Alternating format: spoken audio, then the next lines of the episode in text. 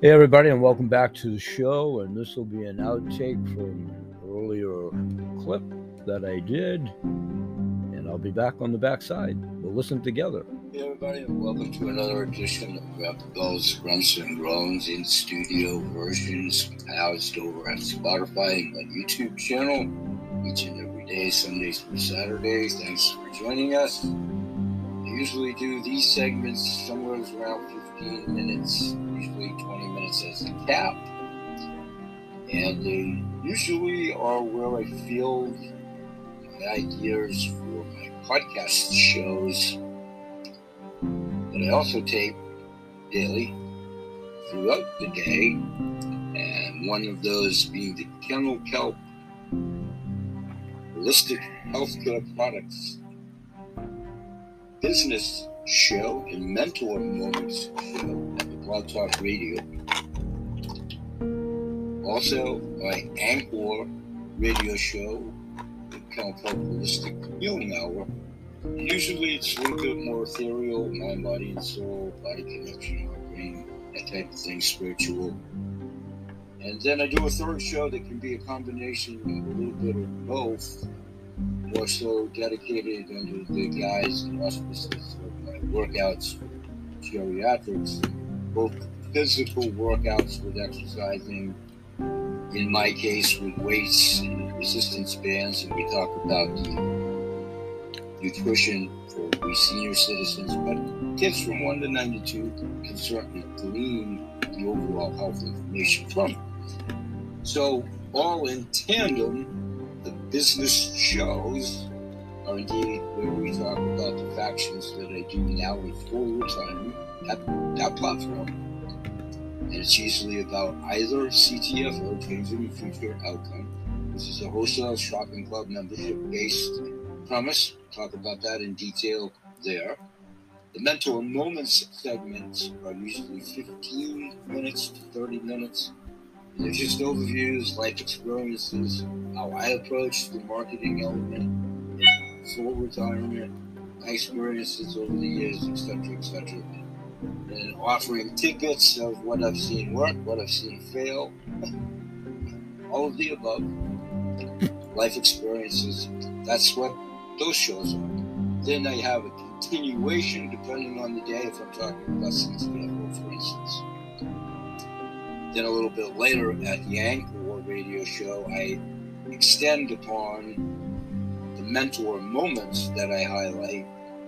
It's a lot about training, the training involved in both factions, the other one being the coolest collectible coin club, aka 7K metal, gold, silver, precious metals. I talk about the mentor moments there for anybody that's entertaining, sharing it and marketing it, and or a basic subscription there for all the advantages about what those subscriptions bring. So here today, what I also want to talk about is what's probably going to be what I'm continuing to talk about at the Holistic Healing Hour is Oversoul, Guardian Angels, and then natural herbs, clays, and tinctures as we approach the weekend at the time of this recording on Friday the 9th throughout the weekend. So I have more workouts for Jerry contracts, exercise bands, and the free weights in my library at the moment. Those will probably, before we know it, it'll be next week as it becomes Sunday, whatever. The daily shows, one way or the other, wherever you come in and out of these things.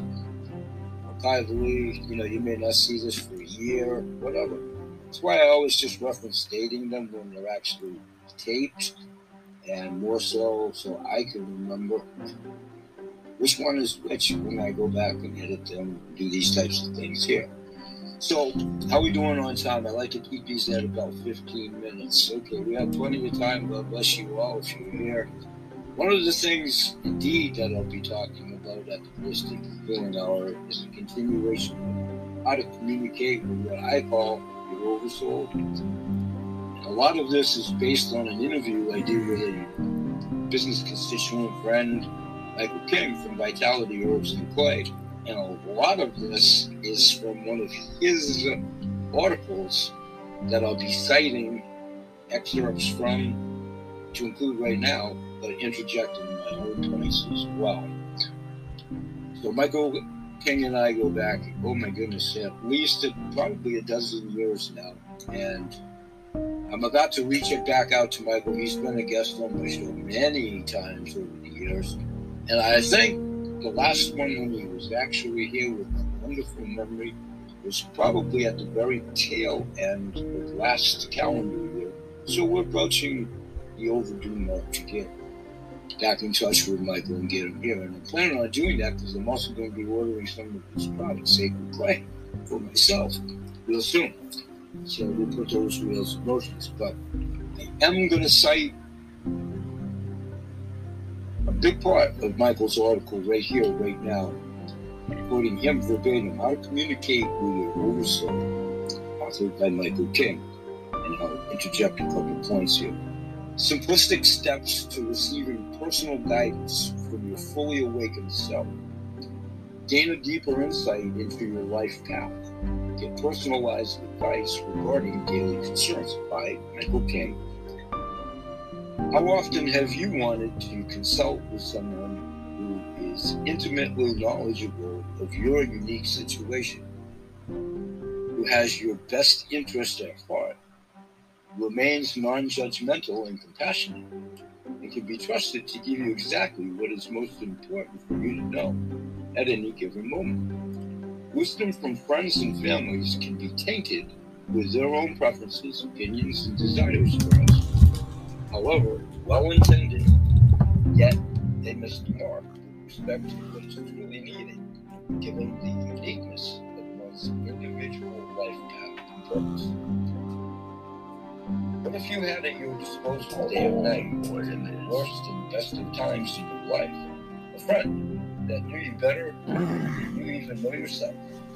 You can see the long range purposes of your life, understand your entire soul history, and can offer you wisdom pertinent to this very moment in time. Would you take time to listen to that counsel?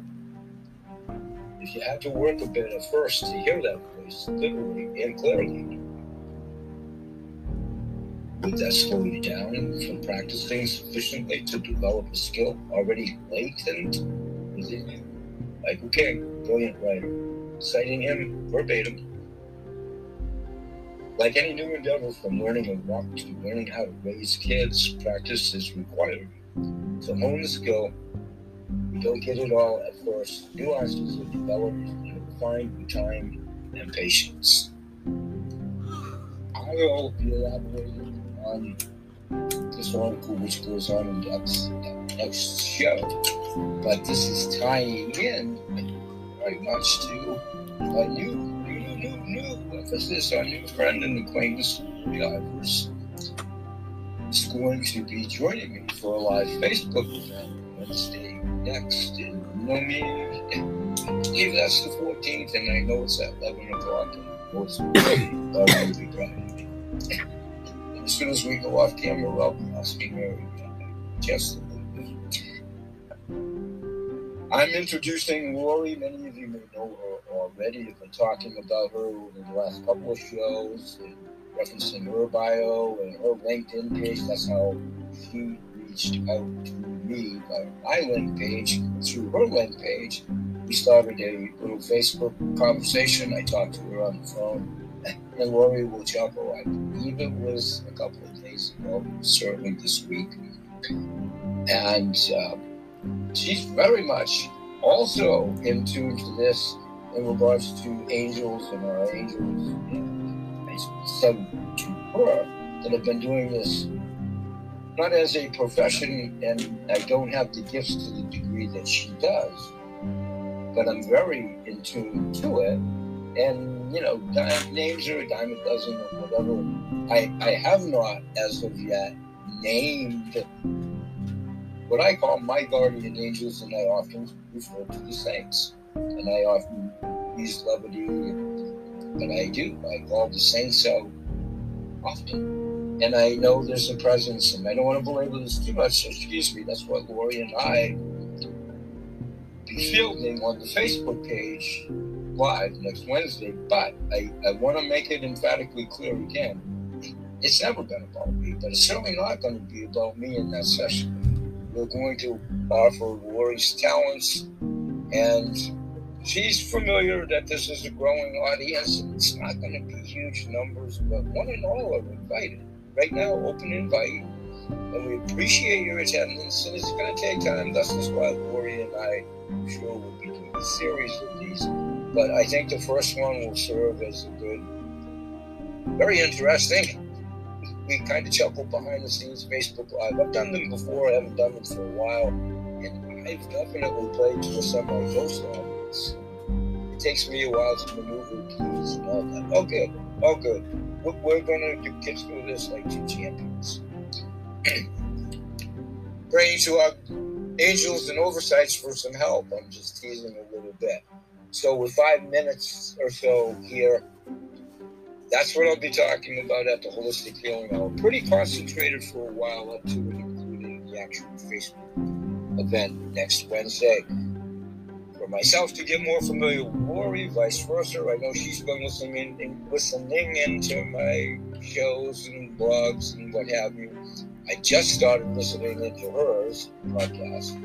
We're catching up We're getting to know each other, but I feel as though, and we compared to that on the phone. We had a really really, really good conversation. So I'm looking forward to every opportunity to working with her. And this also plays into my community support on a local, regional, national, or worldwide level, international level. It's something I fervently believe in and want to share with everybody. And that's why I do this. That's why I continue to do this in the retirement from when I did all of those things as my own entity, my own companies, and all of that. That's my all car program, the direct to the manufacturer version, all, all things we talk about at the business show, and then the two income factions, win and the if. In either of those subscriptions, someone wants to take it to the next level, you have the opportunity to generate an income for sharing something that's totally healthy and in one case, wealthy and wealth and health is contingent on each other. And or be happy subscribers to the wholesale factions of each and the advantages that the club membership affords all of us. And then continuing our works with the intuitive groups that go way up above and beyond to include these with the income streams that are offering alternative foods for the future, kelp being one, fervently behind that, not in the capacities I was in the business, but I support the people that have taken over in a very positive way. Akua is one company for sure. And I'll reflect back to when Casco Bay in Portland, Maine was indeed the first kelp farm in the continental United States at, in a while back. I had a very I had nothing to do with that. Let me make that emphatically clear. but I did work with that ownership a little bit at the time in conjunction with my own promotion. So it's a lot about nothing, but it's a lot about a lot. It's not about resumes or what we did in the past or jobs or whatever. It really, really isn't. It's what we've extrapolated from it, both successes and failures. You have to fail to succeed. That's all part of the mentor moments too anybody that tells you anything different is less than true, but less than truthful. And including all the big success stories you and the people that y'all know and whatever, they've definitely had failures along the way.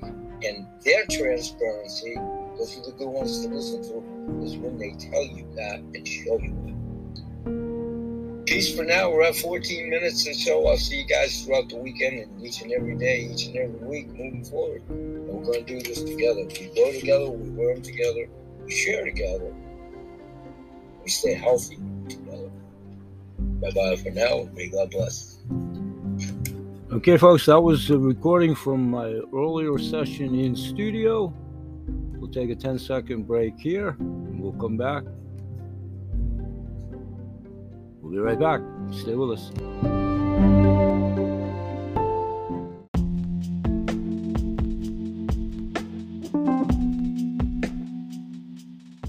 Okay, everyone, welcome back. And we're going to change gears just a little tiny bit, and I want to talk to you about the Healer.com certified and certification program, myself being certified and just getting my updated certification pertinent to CBD, cannabis tincture, and oil administration So I want to go over Dr. Sulak's Cannabis Tincture and Oil Guide, part of the healer.com, all part of the main cross promotion. Choosing a dosage program, you can actually visit healer.com backslash programs to choose one of Dr. Sulak's step by step dosage programs. When you get there to do so, there's an icon. If you're new to cannabis with a little red icon to click on and or an experienced user with a green icon. You obviously click to go accordingly. Pardon me. How to use a liquid cannabis tincture or oil. Oil based, you administer directly in the mouth and let it absorb through the mucous membrane under the tongue or between the gum and cheek. Wait one to two minutes and swallow. Alcohol mixed with a small amount of water, swish around the mouth for one to two minutes and allow. I'm sorry, and swallow. How to measure per dosage, the milligrams per dosage using a syringe, not a syringe for the arm, a syringe for the application. oral application. Choose a product with 10 to 40 milligrams or milliliters.